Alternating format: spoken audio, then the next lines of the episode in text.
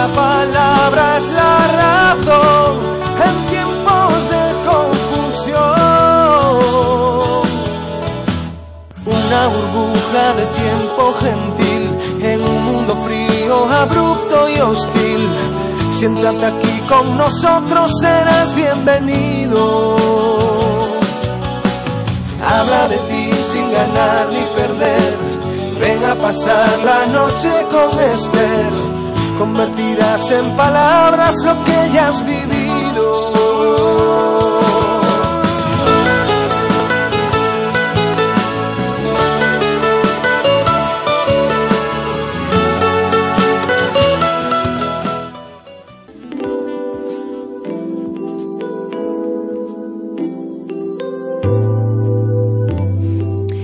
Aquí estamos en la noche con Esther y en Radio Voz, absolutamente conectados. Bueno, y dentro de unos segundos vamos a estar enredados también.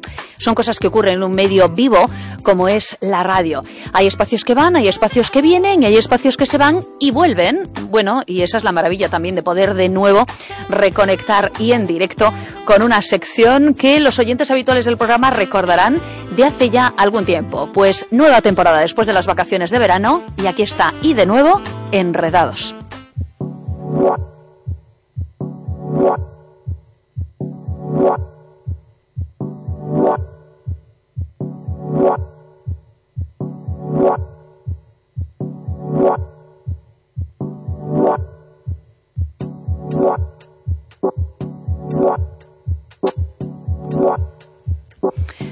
Buenos recuerdos, ¿eh? Con esta sintonía. Hace ya algún tiempo, hace ya algún tiempo que hablábamos con Antonio Lerma. Él es doctor en comunicación, máster en comunicación, producción de contenidos y formatos audiovisuales en la era digital por la Universidad de Valencia, entre otras.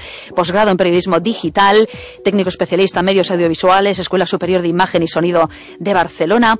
Bueno, una persona a la que le encanta el mundo de los medios de comunicación, las redes sociales, internet, eh, como, eh, bueno, experto por formación, pero también como aficionado además a todo lo que tenga que ver con este mundo. Años después volvemos en una sección titulada Enredados. Antonio Lerma, ¿qué tal? Muy buenas noches. ¿Qué tal? Buenas noches, Esther. ¿Cómo estamos? Caramba, qué extraño, 2021 y volvemos a estar aquí. Qué bueno. Exactamente. Yo ya que decir que si no hubiera sido por el WhatsApp, no sé qué hubiéramos hecho. Porque Pues es yo verdad. pensaba, voy a Sí, dejar sí. mi teléfono en silencio para que no me molesten durante el programa. Pero claro, se me olvidó que me teníais que llamar. Y aquí el técnico me estaba llamando y no me enteraba. Y menos mal que me has escrito por WhatsApp y digo, ayer. ¿verdad? Exacto. O Pues mira, nos sirve de cambiado. ejemplo gráfico, efectivamente, Sí, sí, de lo que sí, puede suponer esto de que estemos conectados y que estemos enredados en este caso. Porque si no hubiéramos y tenido tanto. WhatsApp, estabas ahí esperando la llamada toda la noche. Es curioso esto, Sí, ¿eh? sí. qué Bueno, gracia. hombre, supongo que hubiera mirado en algún momento, pero sospechosamente. Ay, qué gracia. qué bueno. Bueno. La verdad es que ha sido un momento muy simpático y, y hemos dicho, se lo dije a Jorge, mira, menos mal que teníamos ahí el WhatsApp y que sabía que estabas conectado porque estaba viendo que estabas conectado, con lo cual Sí, sí, pues sí. era fácil que pudiéramos que pudiéramos interconectar. Bueno, antes de recibir a nuestro invitado y de plantearnos lo que va a ser enredados una vez más, oye, ¿cómo te ha ido durante todo este tiempo? ¿Qué tal estás? Bueno, bien, durante este tiempo, si recordás el último programa, no, bueno, sí, estaba haciendo mi doctorado y ahora ya sí que me has presentado, espero Bien. que sea el primer programa donde me presentas con toda la titulación, porque por además de- hoy vamos a tener un invitado que posiblemente lo que se llama títulos académicos y más. creo que tiene más que yo, así que por lo menos bueno. libros, que ahí sí, Sí. que eh, es mi carencia. He empezado el mismo libro, lo he empezado ya tres o cuatro veces, pero no acabo de terminarlo. Así que para Ajá. mí es un mérito una persona que acaba un libro y en este caso ya tiene cuatro, cuatro o cinco, no sé, he perdido la Sí. cuenta, eh, es un mérito. Así que para mí es un placer hoy tener a, a José Luis eh, Ujú. Le Orihuela vamos a saludar invitado. enseguida, desde luego que sí. Ya le tenemos por ahí a la escucha, pero antes de todo esto vamos a eh, comentarle brevemente a la audiencia qué es lo que va, mm, vamos a hacer en Enredados. Es decir, eh, decíamos, y lo dijimos en su momento también, que íbamos a repasar cada semana la actualidad de un mundo tan eh, vibrante como es el de Internet, las redes sociales y los medios de comunicación. Y la verdad es que esto sigue teniendo absoluta vigencia, ¿verdad? Y cada día más. Yo creo que en esta mm, temporada del programa todavía más vigencia que las anteriores. Sí. Porque eh, las tecnologías y sobre todo las redes sociales se han desarrollado y yo creo que ya estamos todos inmersos. Cuando hablamos de lo interesante que era tener un perfil en Facebook y el Facebook y los MSS y tal, pues eh, nos perdíamos. Hoy en día ya la evolución tecnológica, ya que estamos metidos en la cuarta revolución, todo eso ha cambiado. Así es que el tema no se nos va a terminar para hacer una larga temporada, iremos hablando de cosas curiosas, traeremos informaciones, traeremos invitados, traeremos libros también, porque lo queremos, lo que queremos hacer en este programa también es favorecer un poco lo que nosotros llamamos como educación mediática, que poco a poco podamos eh, tener herramientas o una enciclopedia suficientemente interesante como para presentarnos delante de los medios y tener un ojo crítico eh, ante los medios para poder resacar todo el provecho que, nos han traído todas las ventajas e intentar eh, eliminar pues aquellas desventajas, ¿no? Entre ellas face, face news, que en algún momento pues hablaremos en otros programas. Sin duda, y que ha sido tema efectivamente y de una forma muy muy especial en este último año y medio aproximadamente. Pero de eso ya hablaremos, de eso ya hablaremos. Pues es un placer recuperar esta sección Enredados, una sección de actualidad que vamos a efectivamente compartir cada semana con la audiencia de Radio Voz. Así que bienvenido de nuevo, Antonio Lerma, compañero, para estar con nosotros y para bueno pues sumar todos estos temas de actualidad. Cuéntanos. Y vamos a, saludarle enseguida. ¿Por qué tenemos hoy a José Luis Orihuela? ¿Por qué está con nosotros hoy? bueno, empezar. José Luis Orihuela es una persona que personalmente, fíjate tú, viviendo en una cultura digital, nos hemos visto eh, físicamente un par de veces. Él igual no se acuerda porque él eh, en los congresos a veces hay muchísima gente. Yo con él he coincidido en algún congreso y he podido escucharlo muchas veces y es, es una persona, sobre todo, aparte de lo del doctor en comunicación, que evidentemente tiene su, su importancia, a mí sobre todo lo que me gusta es presentarlo como profesor de la Facultad de Comunicación y en este caso de la Universidad de Navarra, donde yo nunca he estudiado, pero tengo un ligamiento muy, muy fuerte porque en otra ocasión invitaremos al doctor eh, Ramón Salverría, que él fue el director de mi tesis eh, doctoral. Así es que José Luis es un experto sobre todo en redes sociales. Ahí lo demuestra a través de sus libros, Mundo Twitter, 80 claves del futuro del periodismo, los medios están en Internet y eh, lógicamente vamos a hablar hoy porque todavía está caliente. Bueno, debo confesar a José Luis que yo el libro lo he tenido que comprar eh, digital porque en papel todavía me he enterado que ya se está distribuyendo la segunda edición cuando no me ha dado tiempo a comprar la primera. Y vamos a hablar de culturas digitales. vamos a intentar desmenuzar este libro porque vamos a intentar que no sea algo como muy muy sesudo, muy académico. No, no, la idea es efectivamente, estamos en un programa de radio para todos los públicos, efectivamente, vamos a intentar darle una, una respuesta y una visión accesible para todas y todos, sobre todo en el marco que hoy vamos a comentar con la audiencia. Vamos a hablar de nuestra relación, de nuestra conexión con Internet, con las redes sociales en este sentido. De manera que, bueno, vamos a aprovechar pues para tener una pequeña clase aquí en la radio con las respuestas que nos pueda dar el profesor y a partir de ahí pues poder compartir también de una forma asequible para todos lo que él nos diga. Esto es muy interesantes. bueno, pues Adelante. José Luis Orihuela. ¿Qué tal? Muy buenas noches. Un cordial saludo, Esther, Antonio, y a la audiencia de Radio Voz. Un saludo. Bienvenido, bienvenido a Radio Voz en esta noche y gracias por acompañarnos durante un rato en un programa en el que vamos a hablar efectivamente todos estos temas con la audiencia. Bueno, y te dejo, Antonio Lerma, y yo iré interactuando contigo, ¿verdad? Pues para irle preguntando también al doctor y al profesor sobre todas estas cuestiones a las que haces alusión. Perfecto. Buenas noches, José Luis, ¿qué tal? Un cordial saludo, Antonio. Muchas gracias por este, por este llamado y bueno, a, disposición. Para mí es un placer poderte tener porque la verdad es que hoy va a ser el primer día que podamos tener al menos una conversación digital durante un rato, ¿no? Porque a veces en los congresos que ya he comentado antes que hemos coincidido, pues hemos tenido poco tiempo de hablar. Pero lo cierto es que tenía mucho interés en, en, hablar porque la publicación nueva que todavía está caliente. Está saliendo ahora ya la segunda edición porque la primera ya se agotó. Culturas digitales es, es, es, un abanico, es como, es como un resumen, un, un destilado, ¿no? Como creo que tú has dicho en otras entrevistas sobre lo que es el mundo de Internet. Y la verdad es que Internet nos da la sensación de que ha estado siempre con nosotros, pero tampoco hace tanto tiempo si pensamos en ARPANET, que son como unos 40 años, o sea, las primeras experiencias en, en Internet. Así que eh, lo, eh, los primeros escenarios de tu libro presentas un poco lo que es eh, los escenarios de, de, Internet.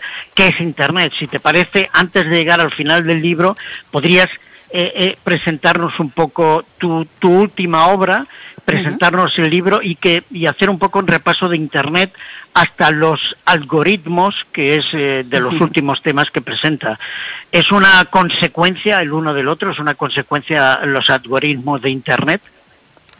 Vamos a ver, Culturas eh, Digitales es un eh, libro en el que procura hacer una sistematización de los distintos ámbitos de nuestra vida en los que Internet, la conectividad, las tecnologías de redes sociales y de acceso móvil han tenido una, una repercusión espectacular. En el ámbito de la educación, en el ámbito de la política, de la escritura, en la construcción de nuestra identidad, eh, por supuesto sobre el periodismo.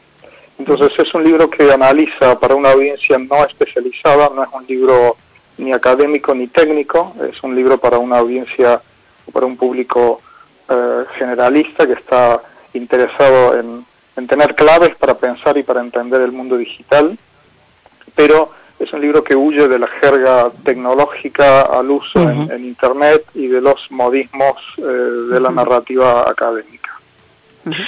En tu segundo capítulo, no vamos a seguir un orden cronológico, pero hablas de la educación. A mí es un tema que me interesa mucho, sobre todo cuando yo estoy muy interesado en una educación mediática. Y, es cierto que, que hay escritores y docentes compañeros tuyos de la Universidad de Navarra, los cuales yo sigo y leo, que hablan sobre las, la cantidad de carencia ¿no? que tienen hoy en día los jóvenes y que a veces, muchas veces, se, ven enfrentados a un mundo de Internet que los sobrepasa. Y desgraciadamente. todavía, nos sobrepasa a todos, ¿verdad? Sí, exactamente. Y los padres tampoco les podemos ayudar mucho, ¿no? ¿Qué, qué, papel tienen los padres, las escuelas y las universidades ante, ante la necesidad de una educación de Internet? Para una educación mediática, José Luis?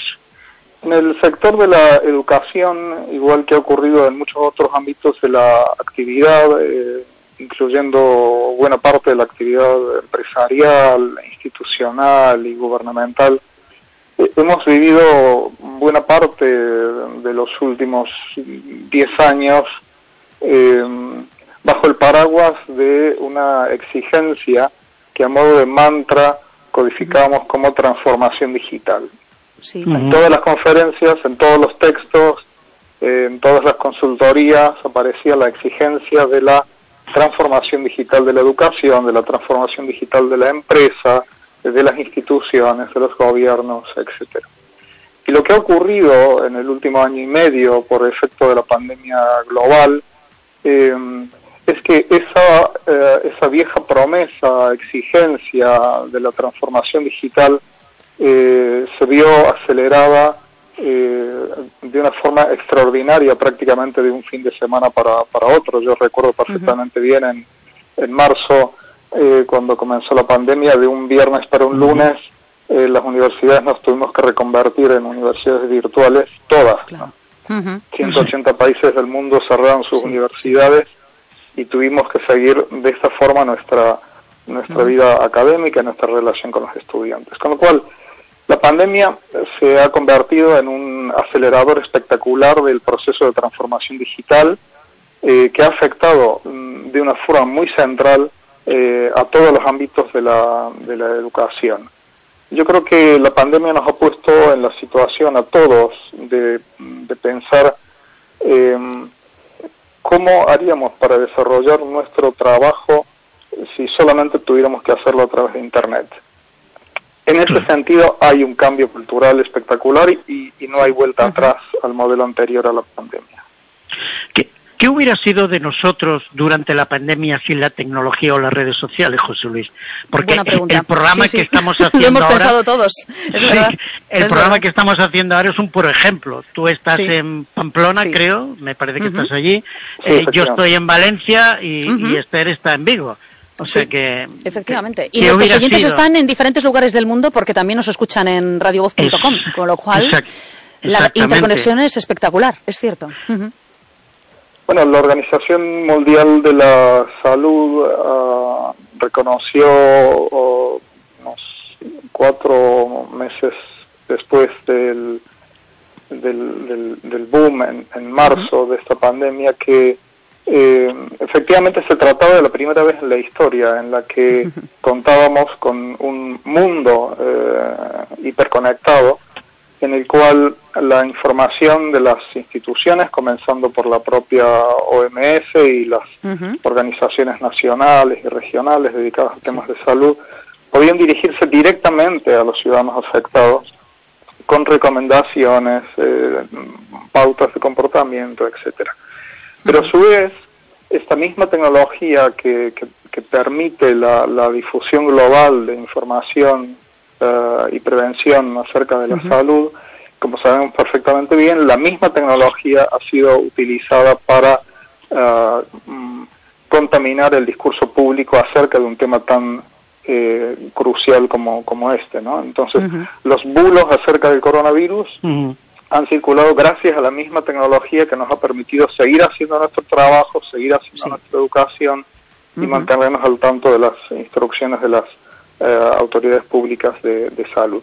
Esta es una de las paradojas eh, espectaculares de, Internet. Eh, son tecnologías tan poderosas que lo que hacen es acelerar todos los procesos y amplificarlos. Mm, todo lo bueno y todo lo malo también. conviven, ¿no?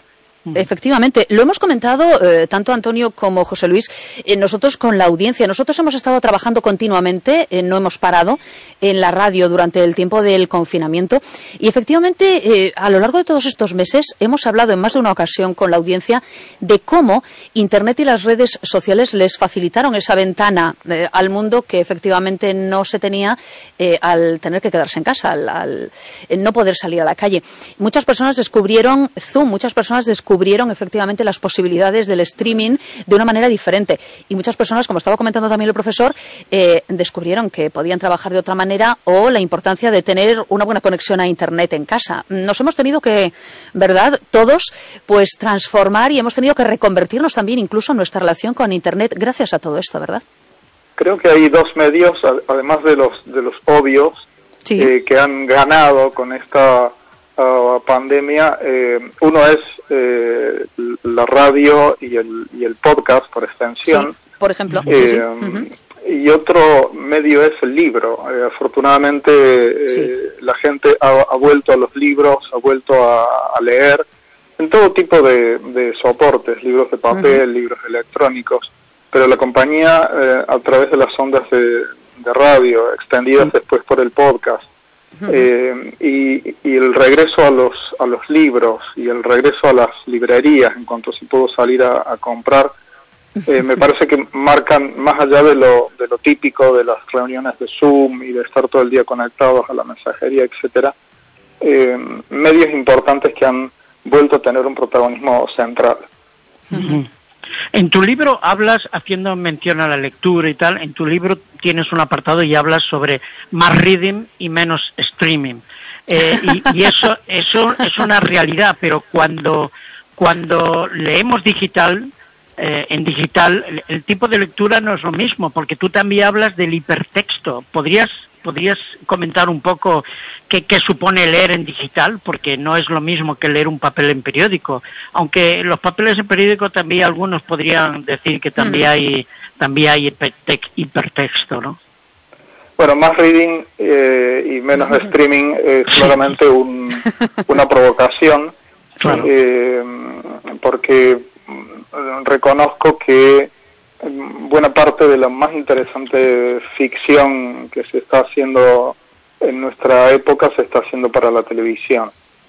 Entonces, no es eh, un eh, ataque a la, a la televisión o a las plataformas de streaming, sino es sobre todo intentar poner en, valor la importancia de recuperar los, los tiempos, los espacios, la concentración eh, y la paz que requiere la lectura, como decíamos antes, de libros en, todos soportes.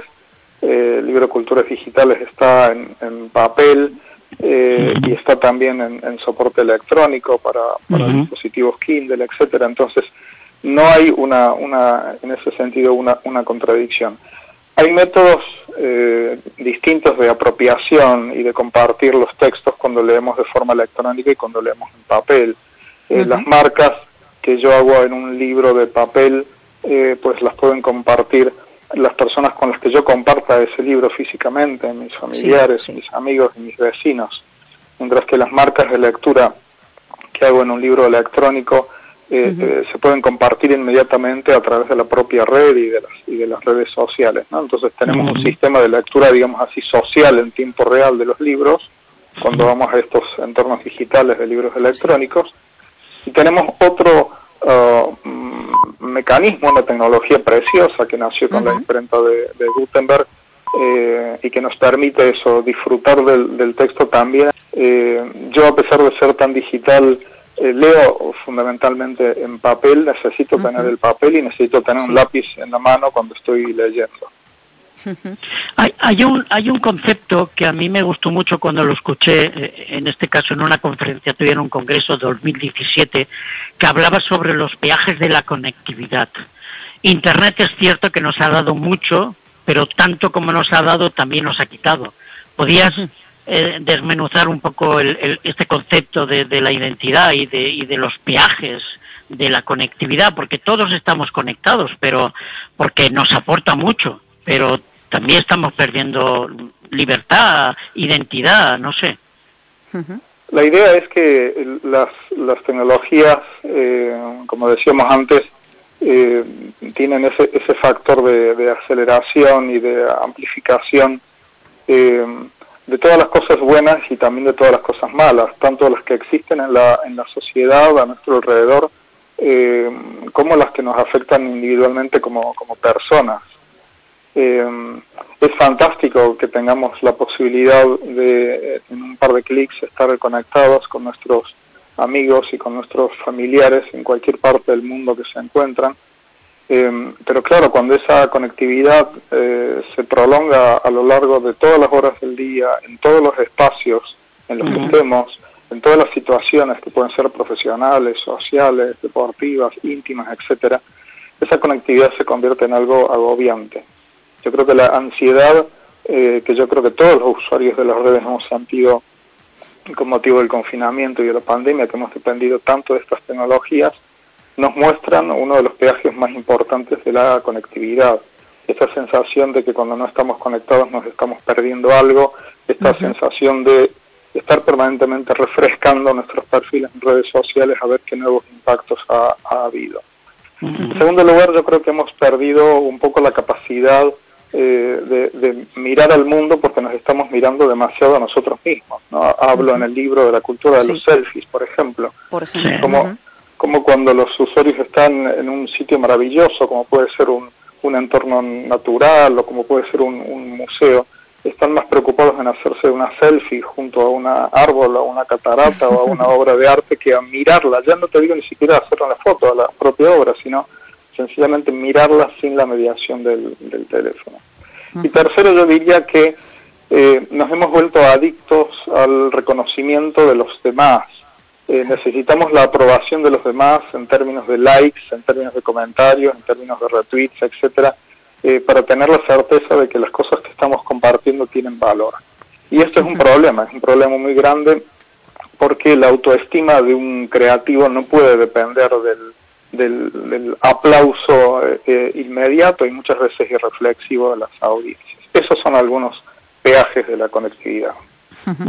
No tenemos tiempo, porque el tiempo en la radio pasa evidentemente mucho más rápido que el tiempo real, para a lo mejor pues poder ir desgranando también otros capítulos y alguna de las ideas que habíamos planteado también para nuestra charla de esta noche. Y estamos en la noche con Esther en Radio Voz y en esta edición de Enredados con Antonio Lerma y con José Luis Orihuela.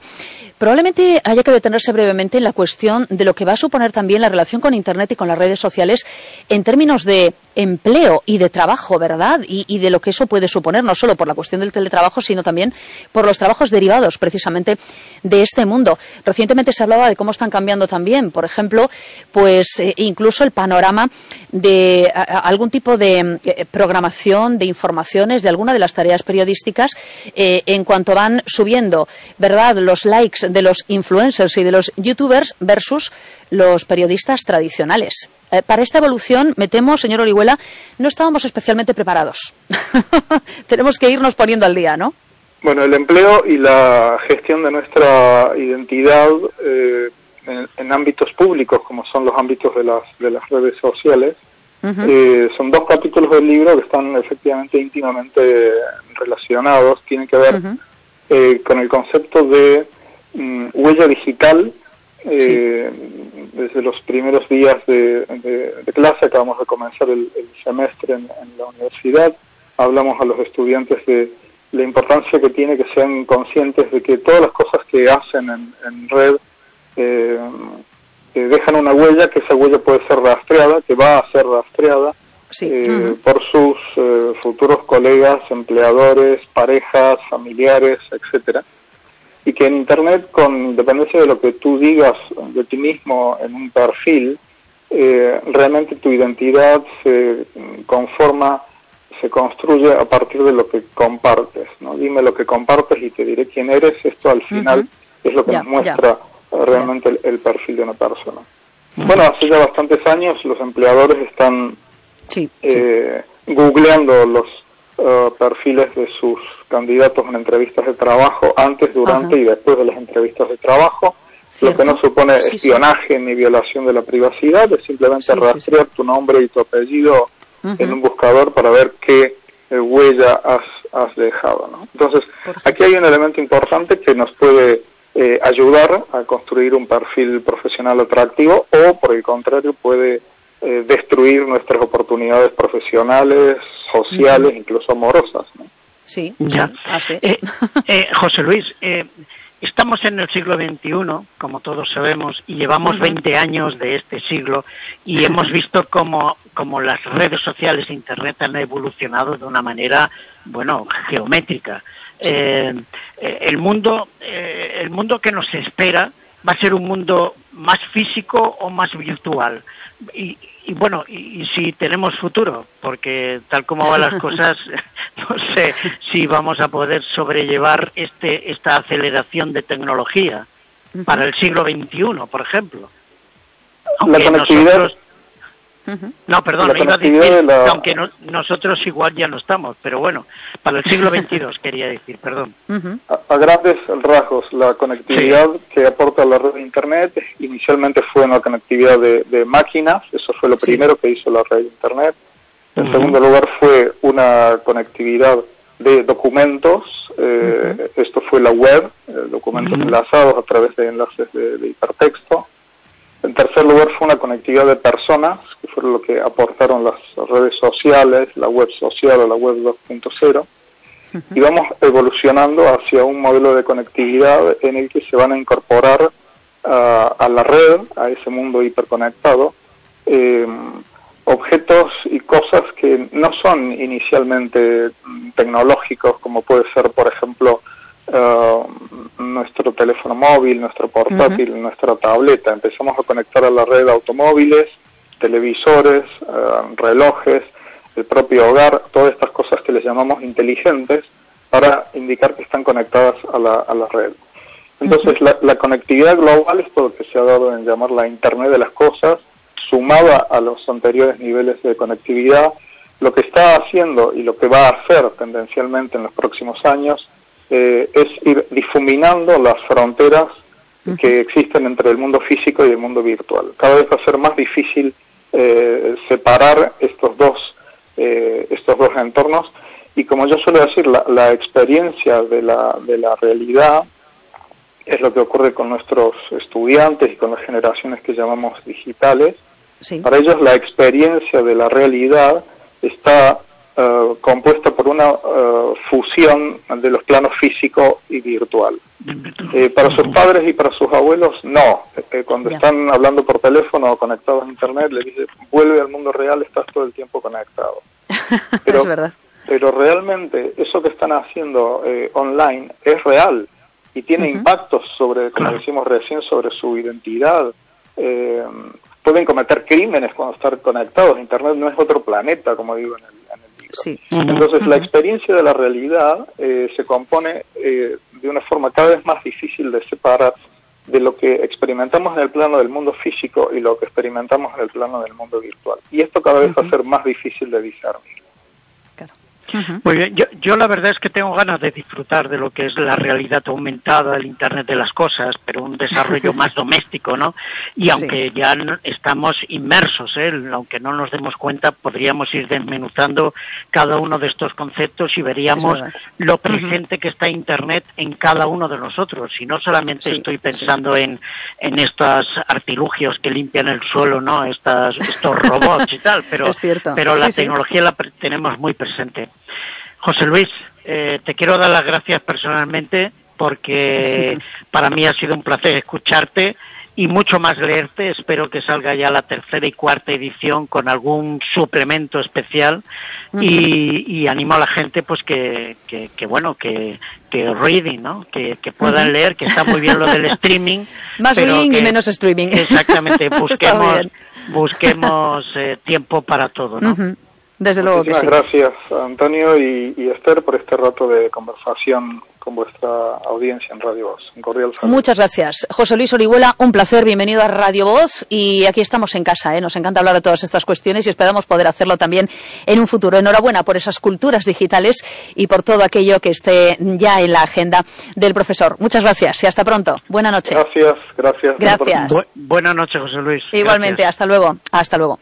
Bueno, pues estamos a punto de terminar esta edición de Enredados y hoy, Antonio Lerma, vamos a enredarnos con la audiencia de Radio Voz hablando de todo esto, porque, bueno, nos vamos a preguntar cuán conectados o desconectados estamos, cuán oh. enganchados estamos o no. Y fíjate, nos vamos a preguntar, ¿eh? ¿qué crees que pasaría si hubiese un cibergedón. es una expresión muy divertida. Por aquello, sí, de lo que pueda significar. Supongamos que nos quedamos en Internet. Supongamos que, ¿verdad? Nos quedamos sin efectivamente las eh, redes sociales o sin la posibilidad de, conectarnos a Internet en sus diferentes eh, figuras. ¿Qué crees que ocurriría? ¿Nos imaginamos esa desconexión? Por cierto, ¿y por qué hay gente que dice yo querría desconectarme? ¿Cómo lo ves? Hombre, hoy en día, aunque hay personas que sí que lo intentan, eh, desconectarse, pero estamos en una dinámica realmente eh, muy, muy, muy conectada, muy en red. Y, es muy difícil. Y si no, pensemos cada uno de nuestros oyentes, aquellos que estáis trabajando o que hacéis actividades en la universidad o en el colegio, o sea, la cantidad de dependencia que tenemos de, Internet, ¿eh? de Internet. No voy a hablar de la luz, de la corriente eléctrica porque aquí entraríamos con el tema de la factura y mejor no meterse. no, por favor. No nos vamos a, complicar la noche. No, no. Pero, pero de internet. Es que hoy, hoy todo, todo está conectado. Nosotros ahora mismo estamos conectados por internet. Claro. Eh, yo tengo mi ordenador delante. Sí, eh, ¿Y yo? El teléfono. Este. Eh, en los trabajos casi todo, médicos, mecánicos, hoy la mecánica de los coches no era como hace 30, 40, 50 años, hoy es todo electrónico, eh, todo se conecta a Internet, los GPS, lo que sería la Internet de las cosas, las impresoras conectadas a Internet, desde las neveras conectadas, las cocinas conectadas. Entonces, puede haber una conexión total. Yo creo que es muy difícil, a no ser que, por desgracia, cayéramos en una isla después de un naufragio y, nos viéramos allí. Y nos quedamos desconectados. Pero fíjate, eh, por aquello de recogerlo y por aquello ¿eh? de hacerlo global. Eh, muchas de las personas que nos escuchan a esta hora, y estamos emitiendo esto en Radio Voces de Galicia, son personas de cierta edad. Tenemos una población, ¿verdad?, de cierta edad en Galicia porcentualmente muy importante. Bueno, la gente mayor está mucho más conectada de lo que cree también, y muchas personas mayores tienen un fantástico smartphone con el que se conectan con su familia y con el que hacen llamadas también y con el que, mm, yo antes ponía ponía el ejemplo de mi madre, por ejemplo, pues hasta tienen reuniones por Zoom, ¿eh? Y te hacen videollamadas en WhatsApp y, ven eh, contenidos en YouTube, etcétera, etcétera, con periodicidad, vamos, de forma cotidiana. Mucha gente mayor también ha accedido a esto de una forma bastante natural, ¿no?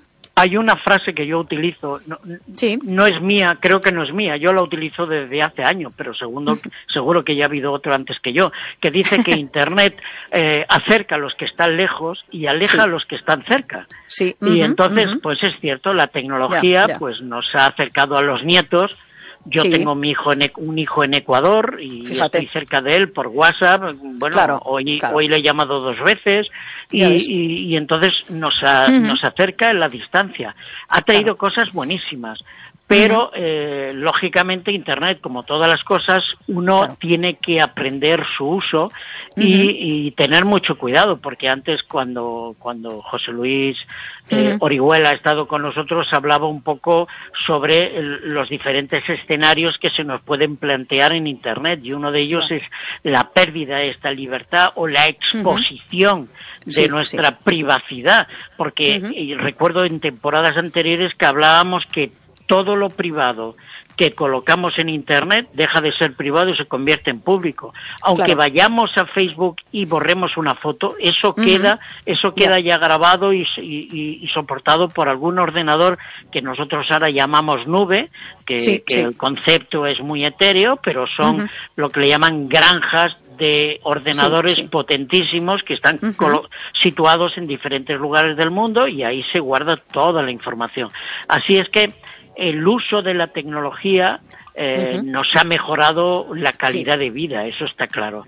Pero también hay que tener mucho cuidado y en diferentes programas más adelante iremos hablando sobre esa independencia de los medios de comunicación. Pero una desconexión total hoy en día, si contamos únicamente con el teléfono, eh, pues es muy difícil, porque hoy en día, ¿quién no tiene, ¿quién no tiene un teléfono? Eh, o, una, tarjeta de crédito. O sea, es que, es, necesario. Hoy en día, con todo esto de la pandemia, el uso de las tecnologías de videoconferencias se ha multiplicado. Bueno, al propietario de Zoom, este hombre de origen chino, eh, pues le hemos hecho millonario entre todos. Porque es cierto que, que Zoom fue un desarrollo, bueno, exponencial de, la tecnología. ¿Por qué? Porque todo el mundo, claro, como estábamos en casa y no podíamos relacionarnos, pues bueno, teníamos el antiguo Skype, pero ya cuando conocimos Zoom, pues parece que es pues más ya no dinámico, tiene más exactamente. ya utiliza Zoom y además como es gratis, pues lo podemos utilizar.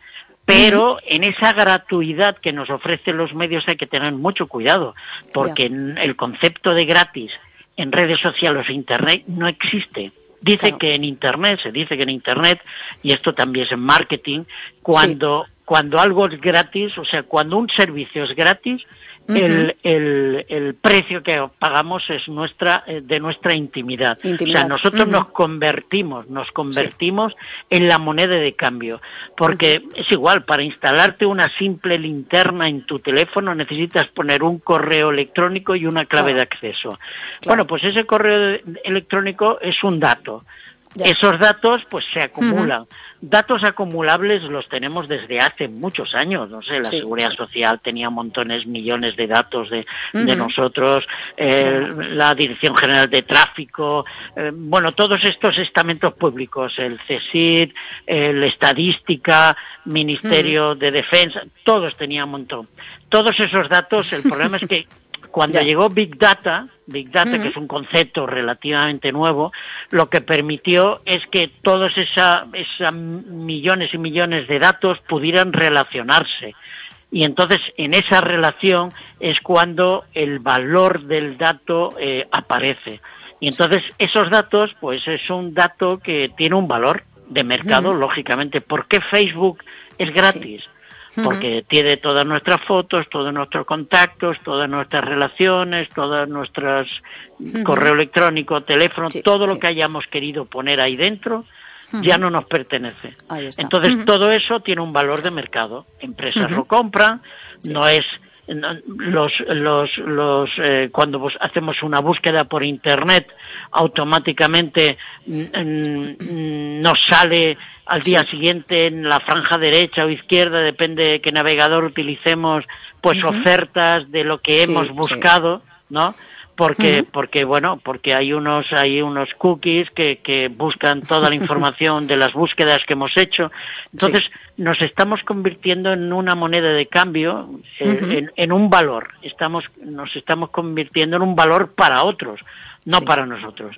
Así es que hay que tener mucho cuidado. Yo pienso, insisto, una y, en esta temporada haremos alusión a ello, una educación mediática es muy necesaria, pero empezando de los niños de dos y un año, porque ellos ya empiezan a manejar graciosamente el móvil de los padres y tienen que saber qué arma y con una habilidad además tiene, con una habilidad tremenda, sí, sí. tremenda. Y tienen que saber Los nativos digitales es otra otra historia, evidentemente. Exactamente. y, no, que saber lo que hacer. y no es porque nazcan con una habilidad intrínseca, sino nacen en un entorno digital y para ellos es algo mm, tremendo. Natural. Es algo natural. Nadie se escandalizaría de que nuestros padres o abuelos utilizaran la luz cuando llegó la luz a las casas y nadie se les ocurrió decir, es que estás enganchado la luz, oye, todo lo conecta, enciende la luz, la nevera y tal.